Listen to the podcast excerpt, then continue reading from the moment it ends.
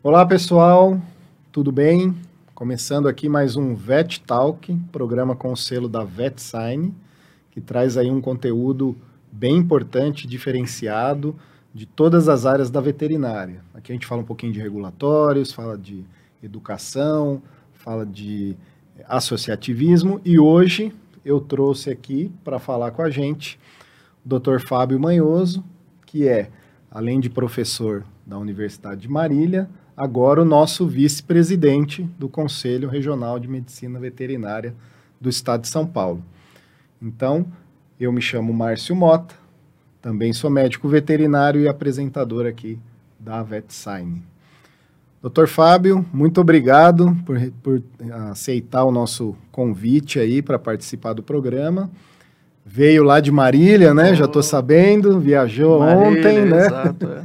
e se apresenta um pouquinho para o pessoal, é, inclusive agora como nosso vice-presidente também. Muito obrigado, Márcio. Né? Dizer da minha alegria de estar aqui hoje com você, né, num programa reportando aqui aos colegas veterinários e todos aqueles que estão nos assistindo. Para a gente é motivo de muita satisfação poder falar da nossa profissão. Né? É, a gente vem lá de Marília, uma terra muito boa. Né? É, trabalho na Universidade de Marília, é, onde sou formado. Vamos completar aí 30 anos formados na graduação, primeira turma primeira de Medicina turma Veterinária da Unimar e é, hoje coordenando o curso e também como, como professor. A gente já tem aí um trabalho junto ao Conselho Regional de Medicina Veterinária do Estado de São Paulo, que foi aí como eu digo que quem, quem é o culpado, né, porque trazido a gente para o Conselho é o nosso atual presidente do Conselho Federal de Medicina Veterinária, uhum. o Dr. Francisco Cavalcante, que a gente manda um abraço. Começamos lá como delegado regional, depois conselheiro suplente, depois com o Dr. Mário Pulga, por duas gestões como conselheiro efetivo, ou seja, fomos aprendendo né, na, na humildade, Sim. aprendendo a conhecer o sistema.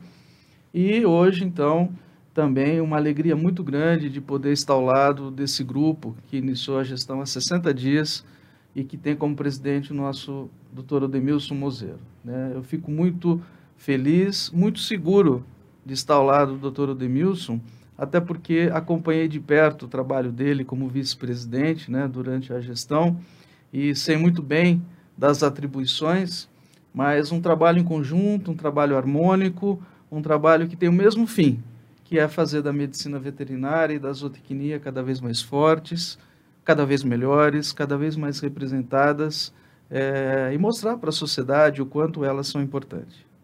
Legal, Manhuso. Eu vou pegar um gancho aqui, não é o nosso foco de hoje, turma, mas eu vou pegar um gancho aqui que você falou, que entrou no conselho é, e foi aprendendo a lidar com o conselho, que é uma autarquia, conversávamos agora há pouco.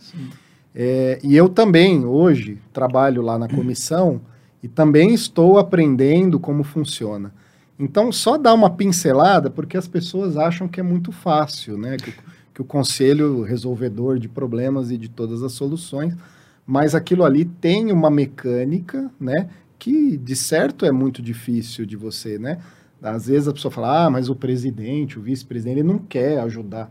Não, muitas vezes ele quer, mas ele tem tanta trava, né, Manhãos? Então, só essa pinceladinha assim, bem bem breve, a gente já entra no nosso foco, que é educação, que também é muito importante. Sim, eu até agradeço a sua pergunta, né? Porque muitas pessoas realmente confundem é, a função, por exemplo, do próprio conselho. Mas é, é, esse aprendizado no conselho, né? A gente que vem, inclusive, da iniciativa privada, a gente está acostumado, Márcio, a, ao sim e ao não, sim. às vezes assim, de imediato, uhum. não é isso? No conselho não é assim, é uma autarquia federal, tem todo um trâmite burocrático, quando nós falamos de aquisição de qualquer, por menor que seja um produto, é tudo com licitação, uhum. é tudo devidamente organizado, né? tem as, é, as, as, coordenadorias que transitam pelo conselho. Então, assim, não é uma coisa simples, mas a função do conselho e o agir do conselho é, também demanda muita atividade. Né? Uhum. Então, você pegar a própria diretoria, que faz a gestão do conselho, que representa a medicina veterinária em todos os cantos, junto com seis conselheiros efetivos, seis conselheiros suplentes, que para um estado como o nosso, que tem hoje 55 mil médicos veterinários, mais de 6 mil zootecnistas, empresas, 103 cursos de medicina veterinária, ou seja, o mesmo número de gestores para São Paulo é o mesmo para um estado menor. Uhum. Né? Uma coisa que precisa também ser pensada. Sim. Então, é muito trabalho, é... mas ao mesmo tempo é desafiador. Né? E é, todos nós que nos propusemos a atuar no conselho, eu não digo trabalhar porque não somos funcionários, uhum. mas atuar no conselho em prol da classe, é, inclusive de forma honorífica, ou seja, não somos funcionários do conselho. Né? É, temos que nos desdobrar e fazemos isso com, com muita alegria. Eu vejo o doutor Odemilson a 200 km por hora. Sim. É, eu falo, Odemilson, eu que faço academia tenho dificuldade de correr como uhum, você. Uhum. Não é? Mas a função do Conselho está intrínseca, justamente a fiscalização do exercício profissional, quando a gente pega a Lei 5.517, uhum. mas também a orientação ao poder público, seja nas esferas municipal, estadual, federal, Ministério Público, autoridades, enfim, nós somos um órgão de apoio, né, desde que sejamos demandados. Sim. Então, para as causas que envolvem as profissões da medicina veterinária e zootecnia, ou mesmo as causas que envolvem causa animal, ambiental, saúde pública. E também um, nós fizemos um pacto né, é, na nossa campanha. Nós dissemos assim, principalmente eu e o Adamilson, a gente falava, é, fica proibido dizer que isso não é função do conselho, né, Adamilson? Acho que nós temos que realmente assim nos aproximar cada vez mais da classe, é, absorver as questões que envolvem o dia a dia da profissão e pelo menos mostrar o caminho aos profissionais que chegam até nós. Sim. Né? Então, se a gente entender friamente a lei, nós ficaríamos na questão da fiscalização, da normatização profissional, uhum. da orientação, é? mas nós queremos mais que isso. Acho que nós temos que ter hoje uma nova roupagem. A medicina veterinária hoje e a zootecnia são profissões extremamente jovens, é? elas são profissões assim que demandam uma atenção muito especial e é nesse sentido que nós queremos atuar junto com o apoio das comissões. Você é o presidente da comissão de clínicos, uhum, né? Sim. Uma comissão extremamente importante. Se você pegar a minha cidade, nós temos 60 clínicas veterinárias, é, três hospitais veterinários, isso sem falar consultórios. Então veja que é uma parcela grande do profissional atuando na área clínica e que você, junto com a sua equipe, comanda e nos ajuda, né? uma vez que as comissões são assessoras. Então, acho que é muito importante a população saber, a classe saber, né? Que a diretoria, ela tem por trás, além de um corpo técnico, um corpo administrativo, esse sim, funcionários do Conselho, sim. mas temos hoje mais de 20 comissões. Legal. E essas comissões é que dão esse funcionamento esse... e você, especialmente aí coordenando e presidindo a comissão de clínicos. Legal. Bacana. Olha aí, pessoal, já fica um gancho para próxima vez, do com, próximo convite para o professor Fábio Manhoso, para a gente falar um pouquinho dessa mecanismo aí do, do conselho e tentar abrir isso para o grande público que não entende. Né? Mas vamos retomar aqui, que tem a ver com comissão também, a comissão de educação. E aí, Manhoso, o que, que eu queria? Que a gente começasse é, pela aquele ainda não profissional, mas que está prestando vestibular ou está naquela fase de escolher uma faculdade, né? E, e, eu achei muito legal, conversando contigo, que o Conselho e a Comissão de Educação pensa nisso, né? E, e como que a gente pode trabalhar para esse ingressante dentro da, da, da faculdade, que ele possa saber que ele de fato está num curso que vai transformá-lo num médico veterinário, que vai é, dar base boa para ele começar a carreira. Infelizmente, a gente sabe, temos, você falou 103, né? Pode em ser São 104 Paulo. hoje, Pode né? ser 104 daqui 10 minutos, né? E, e, mas sabemos que tem, tem boas, mas também sabemos que tem ruins. Então, como que a gente pode, já de cara, de repente, falar para essa pessoa, gente, você quer veterinária? Legal, nós vamos te acolher, o mercado é esse, temos outras áreas além da, da pequenos, apesar da gente de pequenos aí tá falando em 60%, 70% da, do grupo aí que, que de médicos veterinários. É, como que vocês, o conselho ou a comissão de educação pensa nesse, nesse quesito? Bom, uh, nós vamos dar posse à Comissão de Educação ainda no dia 22 né, uhum. desse mês, mas já tivemos uma conversa prévia com os colegas, fizemos uma pauta e é, também um dos nossos apontamentos durante a campanha, uma das nossas propostas, era justamente nos aproximar das faculdades de medicina veterinária e zootecnia do estado de São Paulo, é, no sentido de colaborar. Uhum. Então, às vezes, né, as pessoas também cobram o conselho e aí o sistema, Conselho Federal, Conselhos Regionais, pelo número de faculdades que temos no Brasil. Sim. E é importante já é, frisar que é, é, a ação, né, a criação de, de faculdades, de universidades, realmente não passa pelo Conselho. Isso é uma é, expressão do MEC. Sim. É, isso é vinculado ao MEC.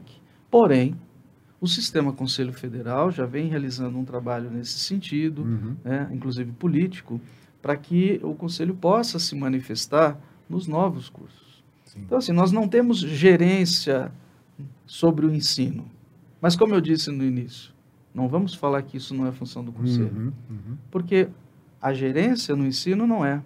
Mas mostrar à sociedade o que é um bom ensino, o que é uma boa escola, isso é função do Conselho. Porque nós temos a grande vontade, como você, nesse trabalho que você realiza, uhum. de que a nossa profissão cada vez seja mais elevada. Sim. É? Então, assim, a começar do ingressante. Então, essa construção começa na escolha do curso de medicina veterinária. Mas também nos aproximando das faculdades, porque na outra ponta nós sabemos que podemos ajudar. Sim. Podemos ajudar numa estruturação de um projeto pedagógico, podemos ajudar é, numa orientação, numa capacitação docente. Eu não digo de fazer palestra, não é isso. A função uhum. da comissão de educação não é essa. Mas você perguntou do ingressante, mas nós temos aqui o início, mas nós temos a faculdade. Né?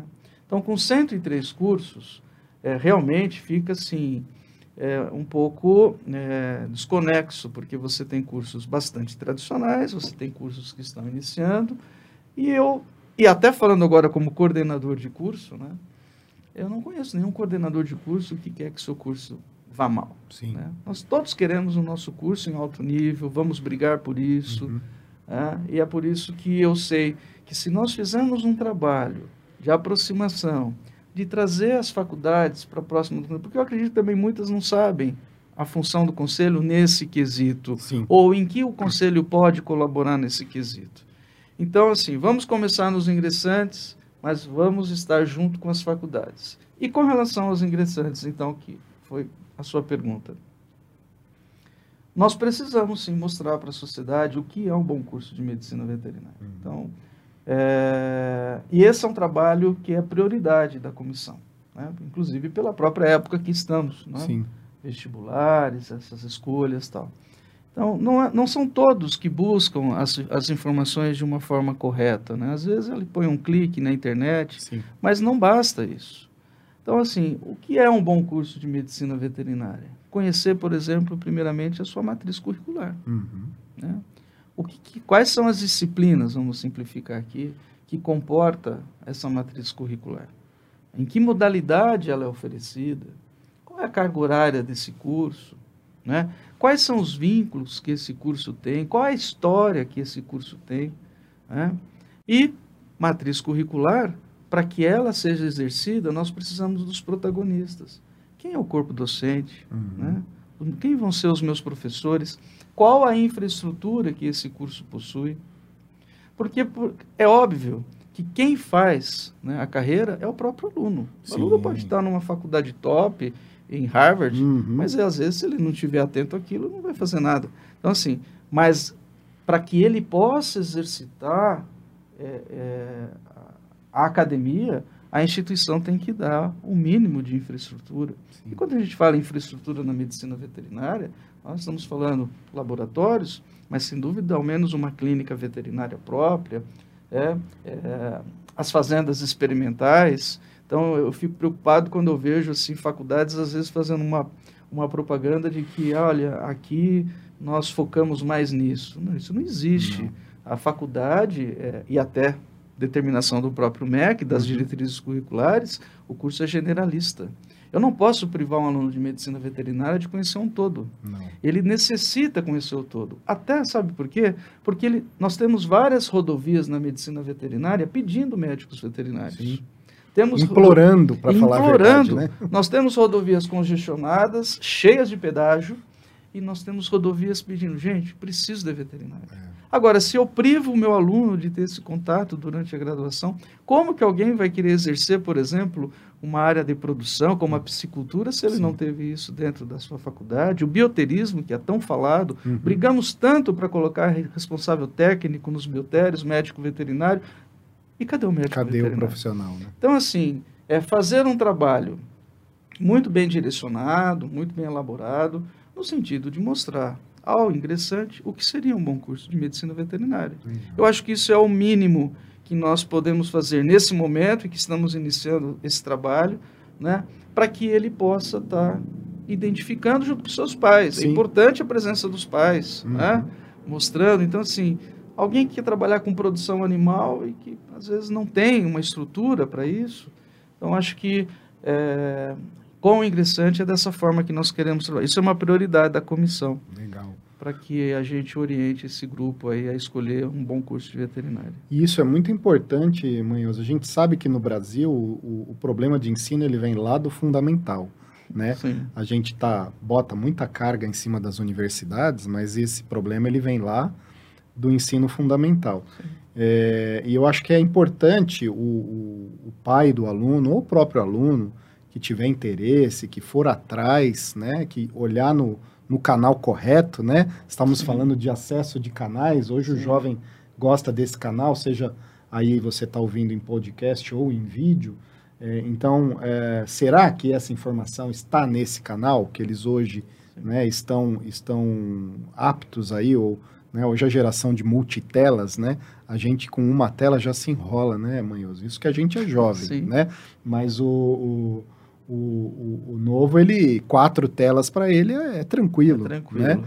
Então, e aí eu queria te perguntar, e aí você pode responder bem à vontade, sem o peso do conselho, é, se você acha que, ou se você tem certeza que em algum lugar na questão universidades, a, a medicina veterinária perdeu a mão, ou se isso é só responsabilidade do MEC, ou se a gente deixou, eu digo a gente como coordenadores, professores, né? Eh, não sei se eles tinham muita atuação para poder bloquear, mas eu acho que em algum momento a gente desconectou. E aí essas universidades, elas baixaram grade curricular. Eu olho hoje a carga horária do curso todo, é quase metade de quando eu fiz, né? A gente tem cursos com quatro horas aula por dia. Imagina, eu tinha 10 horas aula, às vezes, por dia. Entendi. É, eu, eu, eu, eu, eu não vejo dessa forma. Na Uhum. verdade, assim, é, é uma prerrogativa dos cursos montarem as suas matrizes curriculares. Isso a gente precisa sempre estar atualizando, até Uhum. pelo momento em que passamos. Como a gente estava conversando, a medicina veterinária da minha época é diferente da sua, que é diferente da de cinco anos atrás. Sim. né? Estamos agora sobre a égide de uma nova diretriz curricular para a medicina veterinária. Então, assim, é, eu acho que, eu acho, não, eu acredito que toda essa conjuntura de ensino não é na medicina veterinária. Uhum. Sim, sim. Isso já vem mesmo dentro de uma política é, do próprio país. Uhum. né? Quando nós priorizamos quantidade, né, nós tínhamos, num passado não muito distante, que o, o fato de eu ter mais e mais alunos fazendo, quer dizer, dava uma visão de que o país estava em pleno desenvolvimento. E não é assim. Sim. E nós queremos brigar pela qualidade. Uhum. né? Então, eu, eu, eu acredito que é, talvez agora, né, se nós, sociedade, nós, conselhos de classe, a exemplo de outros que já fazem isso, Uhum. é, nos aproximarmos, participarmos de uma construção, mostrarmos que é possível, até mesmo para essas que estão chegando agora, Márcio, porque algumas instituições que podem ser muito novas, estão começando agora, estão vindo também com uma outra visão, com uma outra mentalidade, com uma outra infraestrutura, com uma nova visão para a medicina veterinária. Temos que acreditar. Sim. Então, eu quero acreditar que é possível isso. É, e que aquelas que não se enquadram nisso, né, que não quiserem se enquadrar, ficarão para trás. Uhum. Né? Porque assim, ninguém tem dinheiro hoje para jogar fora, ainda uhum. mais construindo a sua profissão, que é o sonho das pessoas. É, e aí a gente volta naquele assunto que eu já ouvi em algum tempo, do estelionato educacional. É, então, assim, é, nós temos que é, brigar né, para que a medicina veterinária seja ensinada em alto nível, uhum. É, mas temos que participar. Então, eu acredito que é possível, e a gente vê o trabalho que o federal já vem fazendo. Né? Agora, essa vontade muito grande na nossa equipe para essa aproximação, para esse trabalho. Eu acredito que vamos ter bons frutos de tudo isso, na medicina veterinária e na zootecnia. Legal. É muito bacana, né? Todo mundo está olhando para isso, inclusive as associações, né? As associações estão muito querendo também se aproximar das universidades, até para o que você falou mesmo. É, tentar entender que desafio, que dúvidas que eles têm, que de repente a gente pode ajudar, e o próprio conselho agora, através dessa aproximação também, é, é muito interessante. Né? E aí a gente começa a formar de novo com qualidade um pouco mais é, apurada. É, o que assim. você está querendo dizer é o seguinte: é fazer com que nós, sociedade, voltemos os nossos olhos também para a universidade. Uhum. A universidade é da, é da sociedade. Isso. É, o, o nome, universidade, universidade, é da população, é da sociedade. Ela faz lá pesqui, ensino, pesquisa e extensão. Uhum. Né? Então, acho que assim, nós, sociedade constituída, seja conselho, as associações, os colégios, uhum. É, e que todos que tenham essa visão do, do participar é, devem ser bem-vindos. Né? Devem ser bem-vindos. Ou seja, é, é a minha contribuição com o ensino, com a formação da medicina veterinária, porque nós geralmente temos um foco no final. E temos que voltar os olhos realmente para o momento, né? para o ingressante, como a gente quer fazer esse trabalho, mas para aquele momento. Então, de que maneira podemos atuar? Participando. Sim visitando, conhecendo, uhum. sabendo das dificuldades. Né? As faculdades têm as suas limitações, é óbvio, como Sim. todos nós temos, Sim. mas conhecendo e fazendo um diagnóstico, quando você tem união com o mesmo foco, né? uhum. é um tratamento que é, você tem melhores resultados. Sim. Então, acho que, que, que tem espaço e que deve ser dessa forma. É uma participação efetiva na qualificação dos cursos, porque isso vai refletir na qualidade do que nós buscamos no novo profissional. E é o que eu costumo falar, né, Manhuso? A 103, ou 104, ou 110, elas estão aí, né? Não, de uma hora para outra não vai sumir. Pode ser que de, demore a, a, a, progressão, agora ela foi muito geométrica, talvez ela volte a, a, a ser uma projeção menor, né? Até por conta de, de número e de quantidade mesmo, né? Mas é, elas estão aí. Então não adianta ficar brigando com elas. Então vamos lá para dentro e vamos entender. Eu me lembro da primeira vez que eu ouvi sobre um curso noturno de medicina veterinária. Uhum. É, e foi num seminário de educação em Brasília. Naquele momento, né, veja, isso é uma realidade. Né? Sim. Depois nós viemos agora com alguns cursos à distância. Uhum. Veja, não, não, não, há cogitação né, de formarmos um médico veterinário dessa forma. É, eu não consigo mensurar isso. É, a gente consegue sim entender que o EAD ele é uma ferramenta uhum, pedagógica, uhum. mas ele não substitui a pedagogia. Não. Então, ele muito bem feito por um professor capacitado é uma ferramenta. Uhum. Então, quando você pega algumas disciplinas pontuais, básicas, né? É aceitável, não sejamos hipócritas. Mas, assim, chegar ao nível em que o MEC estabelece como sendo um curso presencial aquele que tenha, que tenha até 40% da matriz curricular à distância, isso é chamar realmente a gente sim, de idiota. Sim. Porque nós conhecemos, isso representa dois anos do curso de medicina veterinária.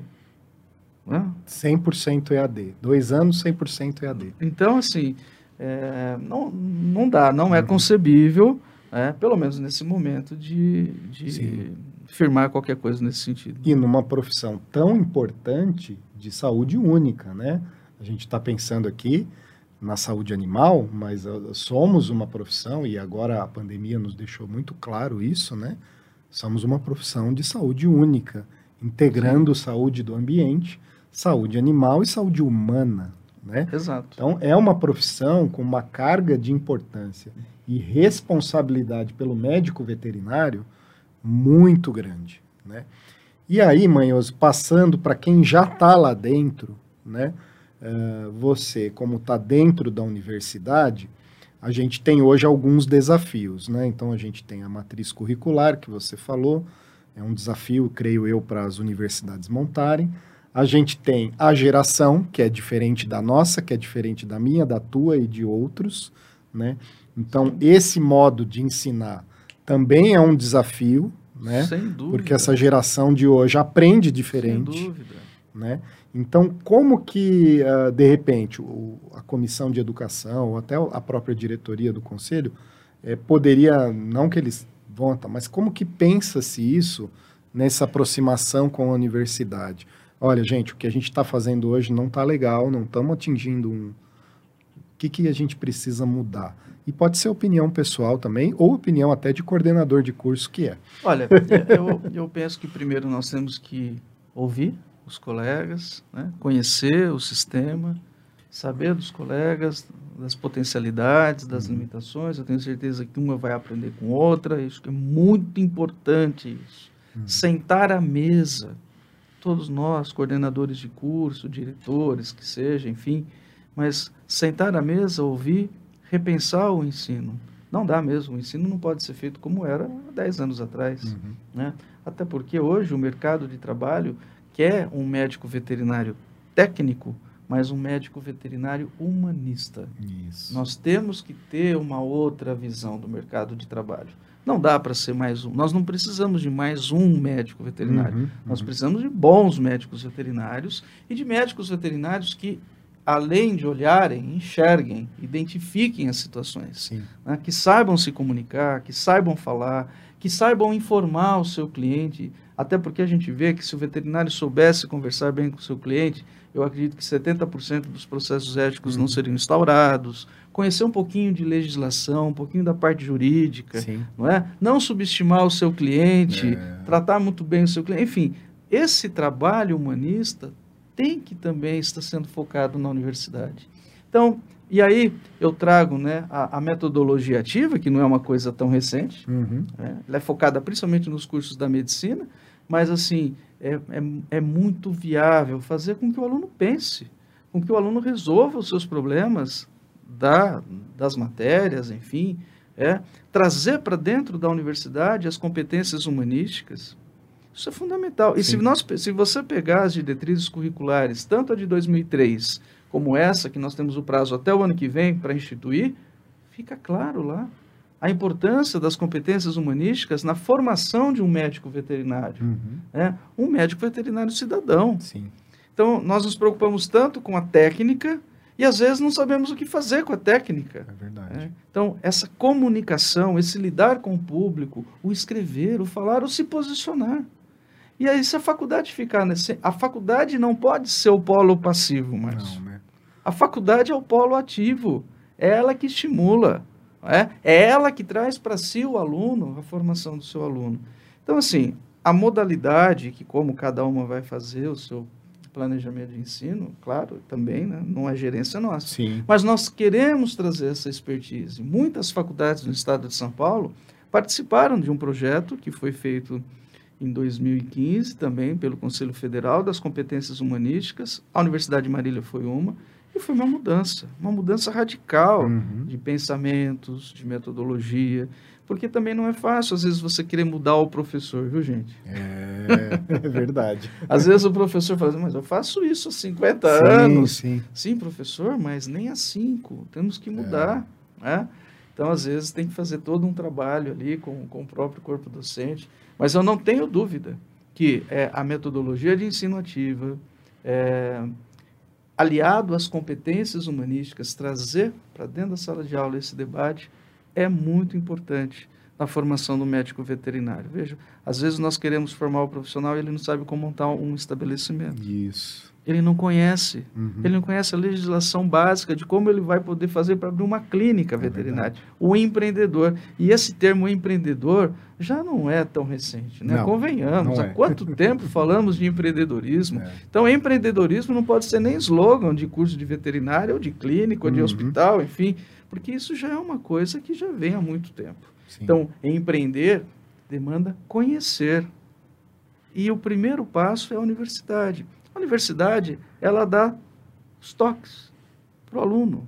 Olha, isso é clínica, isso é cirurgia, isso é inspeção, isso é gestão. Uhum. Gestão. Nós temos que estar trazendo esse tipo de debate para dentro da sala de aula. Sim. É.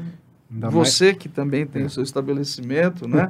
eu tenho certeza que você deve estar concordando comigo, porque às vezes é isso. O aluno sai da faculdade e faz a pergunta: e agora? É eu, eu lido lá na, na, na, clínica com muitos jovens, né? Eu, eu gosto de pegar jovens da faculdade, então, enfim, alguns médicos veterinários afastaram isso um pouquinho das suas empresas, né? É, por conta trabalhista, processual, enfim. Mas eu ainda mantenho, eu trago muito o estudante para trabalhar comigo no dia a dia, né? E eu percebo muito isso. Eles não têm essa ideia holística, né, humanista holística, que você é falou. Isso eles não sabem, e quando você pergunta o que, que ele espera da veterinária, ele não sabe dizer. E aí eu falo, mas lá na faculdade não te estimulam a pensar sobre isso? Não. Eu estimulo. Eu vou te dar um exemplo no primeiro termo, né? Se tiver algum aluno meu depois que assistir isso, porque eu vou compartilhar com eles. Uhum. Mas geralmente o aluno chega no primeiro termo. E eu dou uma, uma disciplina chamada Introdução à Medicina Veterinária. Tá. É, acho que todo coordenador de curso tem essa disciplina. Uhum. E aí você pergunta para o aluno, é, por que, que você quer fazer veterinária? Porque eu gosto de animais. Não, me desculpa, mas isso não é o principal motivo para fazer veterinária. É, todos nós gostamos de animais, claro, é uma prerrogativa. Mas assim, é, a veterinária é muito mais que isso. Sim. Então, assim, a ambição do veterinário, não estou falando ambição financeira, mas uhum. a ambição de ser o profissional da medicina veterinária. É. E aí vem a segunda pergunta, né? E o que, que você busca na veterinária? Eu quero mexer com A, com B ou com C? Sim. E eu respondo: você não quer mexer com nada, é. porque você precisa conhecer o todo. Porque se esse aluno entra no primeiro termo, já falando que vai trabalhar com equinos, uhum. eu travo ele, porque ele só vai conhecer inspeção lá no quarto ano. Como que ele vai se motivar a fazer inspeção se ele ficou quatro anos? Então, olha a importância de você montar uma boa matriz curricular, uhum, uhum. para que essa matriz também não fique dessa forma, quer dizer, você tem que dar uma oportunidade. Não induza, né? Não Às induza, vezes ela induza a pessoa. Exato, exato. Mas assim, os cursos são generalistas. Uhum. As instituições precisam motivar os seus alunos a conhecerem o todo, conhecer a medicina veterinária, Isso. que é de uma riqueza imensa. Né? Então, eu não posso privar o aluno a buscar amanhã uma especialidade eu vou dar um exemplo da minha, até a homeopatia veterinária. Uhum, uhum. Né? Poucas faculdades militam o ensino da homeopatia. Agora, como que alguém vai ser especialista em homeopatia se não teve na graduação? É, é a mesma coisa que eu querer ser especialista em reprodução sem ter tido a cadeira de reprodução. É, não tem como. Né? É? Então, assim, é... eu, eu, eu, eu penso que, não sei se é um sonho, né? Mistura um pouco a minha área de, de coordenação com essa vontade de que a veterinária dê um salto na questão do ensino, uhum. né? mas é, eu acredito que com um trabalho harmônico, com um trabalho em conjunto, com parcerias, né? e é, com as instituições receptivas né? a, a esse olhar diferente, nós conseguiremos sim trazer uma medicina veterinária melhor para a academia e, consequentemente, formarmos bons profissionais, diminuirmos os processos éticos isso. e servirmos, principalmente isso, grave, servirmos de melhor forma à sociedade. Porque a medicina veterinária é uma profissão para a sociedade, é uma profissão que atende à humanidade uhum. em todos os aspectos. Sim. É, e, e, isso é muito legal que você falou, né, da, da, estimulação do aluno, né? Eu me lembro que quando eu era aluno, e aí depois de muito tempo eu fui escutar o professor Clóvis de Barros Filho falar sobre isso, que é um filósofo e dá aula na USP, né, na PUC, perdão, e a questão do brio, né? Eu ainda falei ainda esses dias com a minha equipe. Cara, você tem que ter brio, né? Assim, tem que bater no peito. Isso, eu vou é, não, Márcio, você, essa matéria de inspeção nem precisa entender. Não. Me dá aqui, eu vou ler isso aqui até entender. Por quê? Porque ele entendeu, quem, quem, quem formou a cadeira entendeu, o professor entende, por que, que eu não posso entender? Né? E aí você tem essa formação, que nem você falou, generalista, e você tem uma gama de coisas para escolher. Né? Por exemplo, você pode estar tá pensando em ser uma pessoa de inspeção e, de repente, depois do, dos 4, 5 anos, você falar, não, eu sou uma pessoa de equinos, claro. eu sou uma pessoa de gestão, eu sou uma pessoa da indústria, eu quero trabalhar com marketing, eu quero ser um veterinário de marketing. Veterinário de marketing é mesmo o veterinário que está operando o cavalo, está operando o cachorro, só está numa área diferente. Né? E a sociedade é claro que a sociedade ainda nos vê como médico de bicho, uhum. mas está mudando. Tá. E a gente tem que agradecer, inclusive, a pandemia Sim, por isso. é verdade. É? Então, assim, já estão enxergando o, médico veterinário como sendo um profissional muito mais amplo, muito mais próximo ao ser humano. Né? Nós falamos isso há muito tempo, mas, assim, talvez a gente não... A gente precisa também, Márcio, é, ter um foco para a sociedade.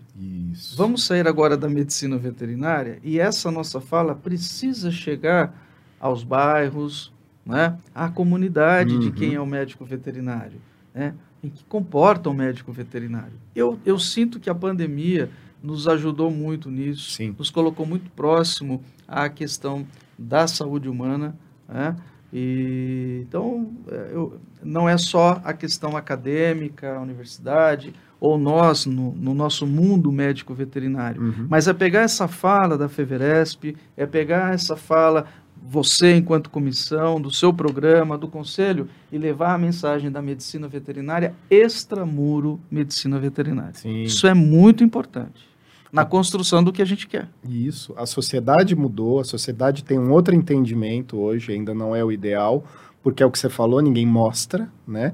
A gente ainda mostra muito o médico de bichinho, né? Mas a gente precisa, sim, as instituições, as associações, a, a própria universidade, ela precisa mostrar isso de uma outra forma, né? E aí eu já pego o gancho para a gente indo para a parte final, que seria a parte final da universidade. Então vamos falar do egresso, né? Que é aquele que está saindo e vai entrar no mercado de trabalho, né? Uh, hoje manhoso, eu vejo que essa pessoa ela é insegura, cheia de medos, né? Não consegue trabalhar direito e tem uma má remuneração. Né? Então, ela já está meio ali esperando sair da faculdade, isso já está na cabeça dela. Né? Uh, a BHV fez uma pesquisa e a gente viu o salário médio de um médico veterinário que está em clínica de pequenos até dois anos de formado está em torno de R$ 1.300. Ontem eu vi uma vaga, não estou desmerecendo ninguém, pelo amor de Deus. Ontem eu vi o anúncio de uma vaga de um profissional da limpeza a R$ 1.800. Né? Então, assim, é, eu estou só falando, a, a, comparação é só pelo nível de estudo e o nível de responsabilidade. Sem dúvida. Né? Então, essa pessoa que está entrando, está chegando, está indo lá com vocês, fazer a, a posse da carteirinha dela, né? A gente também precisa acolher esse profissional que está cheio de medos. E a VetSign fez uma pesquisa, depois qualquer coisa a gente disponibiliza aqui na plataforma, que mostrou os medos dessas pessoas. E, e, e, é assim, tinha cada coisa lá que a gente ficou abismado. O, o próprio James, que é o CEO aqui da, da VetSign, ele, ele ficou assustado. Ele não é veterinário, né? Falou, olha o medo das pessoas, né?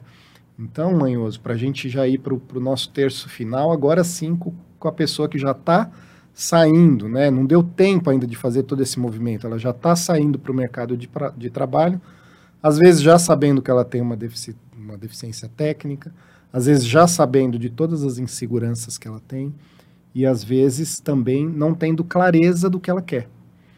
Né? Então, esse também é, é, é, na verdade, é o que mais. Todos se preocupam, né? Mas esse acho que o mais tem que ter o carinho ali, né? Sim, mas é, e, e, às vezes esse, esse egresso ele sai e consegue aí algumas propostas de emprego e, por exemplo, ele se depara com a necessidade de dois anos de experiência, né? Uhum, uhum. Que experiência que ele tem? É. A experiência da sua vivência acadêmica. Então, isso também é importante. Aquele aluno que passou cinco anos não é o aluno que ficou exclusivamente ali sentado na graduação ouvindo o professor, mas é o aluno que investiu. Investiu financeiramente, às vezes dentro da faculdade mesmo, Uhum. ali, no seu estágio, nos seus cursos de extensão, numa monitoria, numa iniciação científica. Às vezes alguém me pergunta, quando é que eu começo a preparar o meu currículo, professor? No primeiro dia de aula É verdade. né, no primeiro dia de aula. Mas para que o aluno possa fazer isso, volta uma responsabilidade da instituição dar as ferramentas para que ele possa né, construir a sua experiência de dois anos para poder concorrer e poder justificar por que, que ele quer participar daquele processo é, seletivo. Né? É, a insegurança e o medo eu tive, você teve, Sim. e isso não vai mudar. O que a gente nota é que é, é uma insegurança geral né, no país também quanto a isso, mas é, vou responder em duas fases, né, porque você me falou sobre a questão até financeira do Uhum. médico veterinário. É, nós temos várias boas propostas para aqueles alunos que saem da faculdade. E eu ouço isso, inclusive, eh, de muitos alunos, né, de que querem buscar uma, um curso de especialização, eu quero fazer um estágio no exterior, Uhum. eu quero fazer um programa de residência, e eu não tenho dúvida que o programa de residência é o melhor programa eh, de pós-graduação, né, porque ele, ele classifica como treinamento em serviço, Sim. dedicação exclusiva, são dois anos, isso dá quase 4 mil horas, enfim, não- é outro curso Sim. individual para aquele. Que aqui a gente, é, isso tem muitos, a gente subaproveita, né? Poucos programas de residência veterinária Nós temos poucos ainda programas de residência. Então, assim, essa também é uma modalidade muito importante, né? A gente, nós, eu fiz parte da comissão de residência do Federal é, por duas gestões, depois voltei como presidente na última gestão do Dr. Francisco, na anterior, e a gente fez um trabalho muito grande com relação a isso, mas sem dúvida nenhuma, pelo número de faculdades que temos, pelo número de estudantes que temos, o número de vagas de residência é insuficiente, Uhum. é muito insuficiente. É, então, assim, buscar caminhos que complementam, como você disse, as limitações que podem ter ocorrido, às vezes que não foi nem culpa da universidade, mas você não estava preparado naquele momento para absorver aquele conhecimento. É, com relação à parte de remuneração, realmente nos preocupa muito. E aí eu trago essa demanda também para o Conselho. Né? Apesar que isso está muito vinculado ao nosso sindicato dos médicos veterinários e que está aí se reconstruindo num trabalho muito bom, com o apoio do Conselho. É? Então, assim, sindicatos que têm um vínculo, então, o quê? Trabalhista. Né? Então, quando os veterinários às vezes falam, né, sem, sem conhecimento, quando a gente entra no mérito trabalhista, honorários, nós temos o sindicato. Quando nós falamos dos honorários municipais, ali, honorários mínimos, que muitas pessoas falam, ah, mas o conselho que precisa fazer a tabela de nós não podemos, Uhum. isso nos classificaria como cartel, mas as, as associações locais podem apresentar Uhum. uma tabela de honorários mínimos para os seus associados, enfim. né? Então, assim, nós tivemos aí, ó, em, em 30 dias, porque foi isso mesmo, em 30 dias de gestão, eh, nós fomos pessoalmente, por exemplo, cobrar melhor, melhor remuneração para os veterinários lá da Prefeitura de Marília. Sim. E fomos lá pedir doutor Odemils como vice-presidente, né? É, por quê? Porque por que, que os veterinários ganham menos que os médicos se nós estamos inseridos na mesma área da saúde? Uhum. Os veterinários, eu vou dar esse exemplo, né, até 2009 tinham isonomia com medicina, depois perderam, e agora que está entrando um novo plano de carreira, é, seria o momento deles se recuperarem, e é justo isso. Então, assim, ah, o conselho pode estar junto com o profissional, né, ele pode se reportar. Agora, quando a gente pega uma questão pontual no, no emprego, num estabelecimento de livre comércio, né, Uhum. é, nós ficamos mais, Sim. mais Não limitados. é uma atribuição. Não é uma atribuição. Mas, assim, como melhorar a nossa, a nossa classificação de remuneração? Eu acredito que reconstruindo da forma como nós estamos falando, começando lá, desde o ingressante, né, que a gente começou Uhum. falando, mas fortalecendo a profissão por meio das suas entidades de classe, eh, fortalecendo a a nossa representatividade, mostrando à sociedade a nossa importância, eu acho que é uma consequência. É, realmente é muito triste. A gente vê é, algumas prefeituras uhum. colocando também concurso público para médico veterinário a preços, a, a, salários assim que não tem, é, é, é seria é, seria insalubre. Sim. Né? É um salário insalubre, insalubre para exercer a medicina veterinária. Então, uhum. assim, nós temos que participar também na conscientização de, de prefeituras que fazem esse tipo de, de, de concurso elevar a medicina veterinária, porque também, consequentemente, eu acredito que possa haver uma mudança de remuneração. Legal.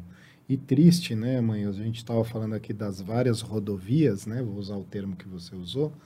E uma rodovia muito importante que é, por exemplo, o veterinário dentro de cada prefeitura, dentro da vigilância sanitária, dentro do centro de controle de zoonoses, digo que seria um dos veterinários, um dos, uma das rodovias mais importantes, porque você está cuidando da saúde animal e da saúde humana, né?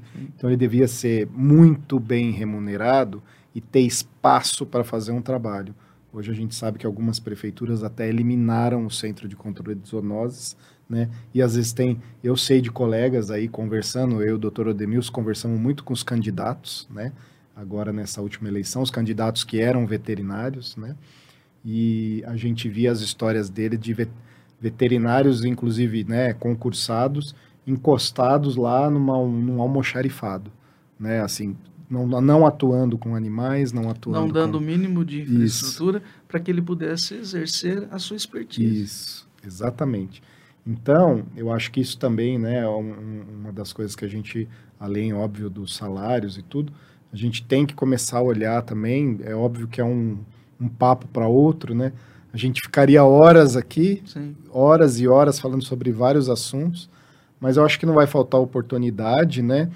E eu queria que você deixasse, Manhoso, um recado aí é, para todas essas áreas, para todas essas áreas não, para todos esses alunos que a gente falou, o aluno ingressante, o aluno que está lá e o aluno que está saindo. Né? Bom, é, Márcio, é, dentro da nossa ideia de trabalho da comissão, como eu falei, dentro do, do princípio aí do, do ingressante, mas nós queremos também é, fazer um trabalho de chancela dos cursos. Nós temos uma ideia é, de é, montar um, um, sistema com uma régua mais elevada, uhum. né, para chancelar os bons cursos de medicina veterinária do estado de São Paulo. Legal. Né, nós, nós temos, de, de forma, é, por exemplo, a, o Guia das Faculdades faz isso, né? Uhum. mas nós queremos trazer isso para nós, para o Conselho, é, porque também seria uma forma de estimular essas faculdades a irem atrás. Né? Uhum. É, nós temos aí os processos de acreditação internacional, é, no, no, estado de São Paulo faculdades que são é, reconhecidas nesse nível, enfim, mas nós queremos também trazer é, esse tipo de. queremos agregar esse valor a, aos bons cursos de medicina veterinária, claro, de forma voluntária, aqueles que propuserem. Então, nós temos muito trabalho. Nossa primeira reunião, eu sei que vai ser uma reunião bastante. É, intensa. Intensa, porque nós temos que montar as nossas metas e nós não temos muito tempo. Mas, assim, resumidamente, a comissão quer essa aproximação. Nós queremos ofertar o conselho. Sim. Queremos ofertar o conselho à comunidade acadêmica, às faculdades. Né? E o recado para esses alunos que estão chegando, ou que estão, ou que estão para sair, participem conosco. Você, ingressante, né, desde a da escolha de um bom curso de veterinária, cobre da sua instituição, cobre do seu coordenador, né?